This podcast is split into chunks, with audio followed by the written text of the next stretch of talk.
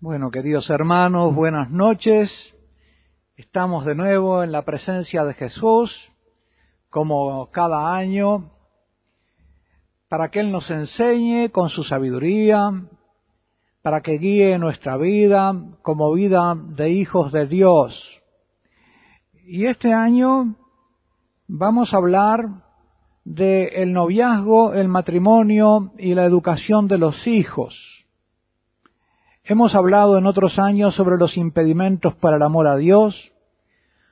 Después hemos hablado sobre el sermón de la montaña y las bienaventuranzas y el Padre Nuestro como el camino del amor de Dios, del camino de los hijos de Dios.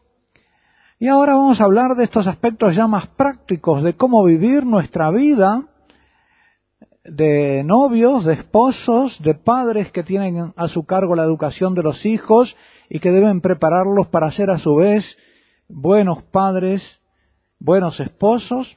Vamos a hablar de estos temas, tal como se desprende eh, la enseñanza de la fe, la enseñanza de nuestro Señor Jesucristo, que, aunque brevemente, dio enseñanzas notables sobre este tema y transmitió su sabiduría y el Espíritu Santo siguió enseñando a la iglesia sobre estos temas. En este retiro entonces tratamos del noviazgo, del matrimonio y de la educación de los hijos. Del noviazgo vamos a tratar como una escuela de la amistad matrimonial. Una escuela de la amistad matrimonial. Y como el cimiento sobre el cual hay que construir la casa, del matrimonio. El noviazgo es el cimiento sobre el que se construye la casa, sobre el que se construye la amistad matrimonial. Vamos a hablar después del matrimonio como sacramento de sanación de las heridas del pecado original en el varón y en la mujer. Jesús habla a propósito del divorcio que la ley permitía, diciendo que eso lo permitía Moisés por la dureza de vuestro corazón, pero que en el principio no era así. Es decir, que ha sobrevenido al hombre, después de la creación, un endurecimiento del corazón. Que la condición del hombre después del pecado original es una condición de dureza del corazón que no obedece al plan del principio, y una dureza del corazón que debe ser sanada porque impide el entendimiento matrimonial.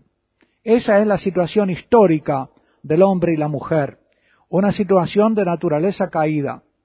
Por lo tanto, el sacramento del matrimonio será un sacramento de sanación de la dureza del corazón, de esas heridas del pecado original que son diferentes en el varón que en la mujer. Por fin vamos a hablar de la educación de los hijos en vistas a su futura felicidad esponsal.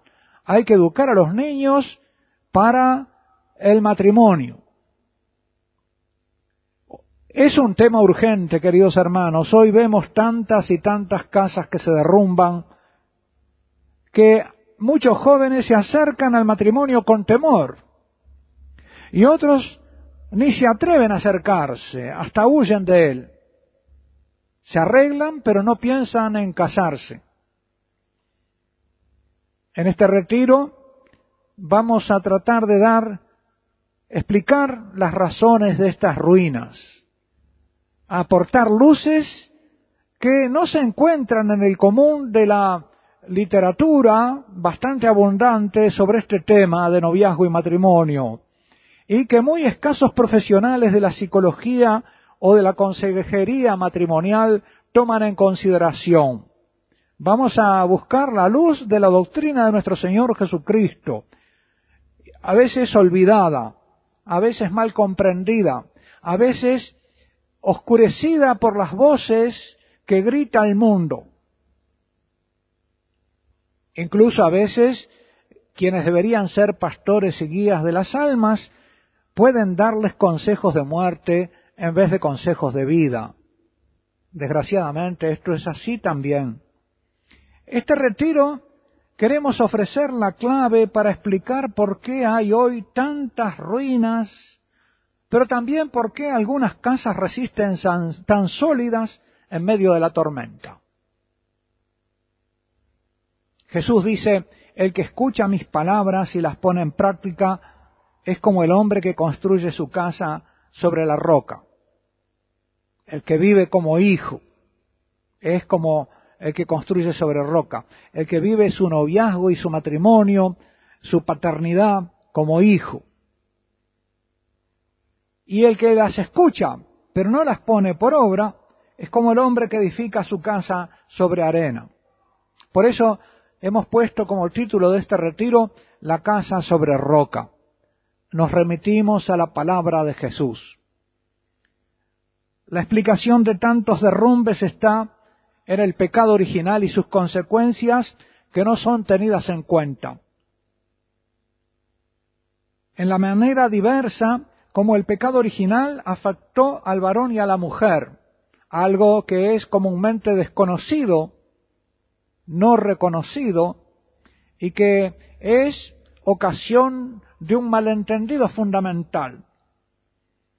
Pero sobre todo en que debido a las consecuencias del pecado original no se pone en práctica la doctrina de Cristo sobre el matrimonio cristiano, sobre la castidad matrimonial, y no se logra vivir este sacramento como lo que en realidad es, como dice San Pablo, un misterio grande, una realidad divina que figura la unión de Cristo con la Iglesia. Y a la inversa, el secreto de esos matrimonios que parecen resistir todos los asaltos del mundo está en que ponen en práctica las palabras oídas a Jesús. Nada puede separar a los que Dios ha unido y a los que se mantienen unidos a Él, como hijos al Padre, Él los mantiene unidos entre sí. Este retiro trata, pues, hasta el miércoles, en la primera parte del retiro, del noviazgo en vistas al matrimonio, como escuela y cimiento de la futura amistad matrimonial. En la segunda parte, desde el miércoles al jueves, de cómo el pecado original hirió al varón y a la mujer de manera diferente. También iremos en todo momento remitiéndonos a estas verdades, ¿no es cierto? Nos vamos a repetir muchas veces, algunas cosas las repetiremos. Y esta manera diferente de herir al varón y a la mujer trae graves consecuencias para la relación entre ambos, ya desde el noviazgo, pero también durante la vida matrimonial de la disimetría de la pena del pecado original en el varón y la mujer, nacen fácilmente equívocos y malentendidos que hasta llegan a menudo a disolver el vínculo amistoso entre ambos, poniendo brusco fin a comienzos promisorios. Siendo la amistad matrimonial algo que ambos anhelan, sin embargo, porque está puesto ese anhelo por Dios desde el comienzo, en el principio, en el corazón de ambos, sin embargo, de ambos nace también lo que la impide y a veces la hace abortar antes de tiempo. Fue necesario que viniera el Hijo de Dios a derramar sobre el varón y la mujer una gracia de sanación que llega junto con la filiación divina, con el vivir como hijos de Dios una gracia que se derrama sobre aquellos que viven su vida bautismal en sagrado matrimonio, es decir, que viven su matrimonio como hijo e hija de Dios, como hermanos. Antes de recibir este sacramento, los novios tienen que fortalecerse en la oración y en la esperanza de recibirlo y de vivirlo después toda la vida juntos. Y tiene que haber también una educación de los niños, porque para eso es necesario comenzar desde niños la formación para el futuro matrimonio, para la vida matrimonial. En este retiro vamos a decir cosas que contradicen las doctrinas corrientes, contradicen los dogmas del mundo Y por lo tanto puede ser que a alguno le llame la atención, hasta le resulte chocante o se admire de que digamos estas cosas. Si a alguien le pasa esto, le pedimos que no rechacen de inmediato lo que les choca, lo que les parece chocante, lo que les parece extraño, que lo mediten, que lo piensen, que no lo descalifiquen de inmediato. Son cosas profundas, no son verdades que me invento yo, son cosas que vienen de la sabiduría de Jesucristo, son verdades reveladas por Dios.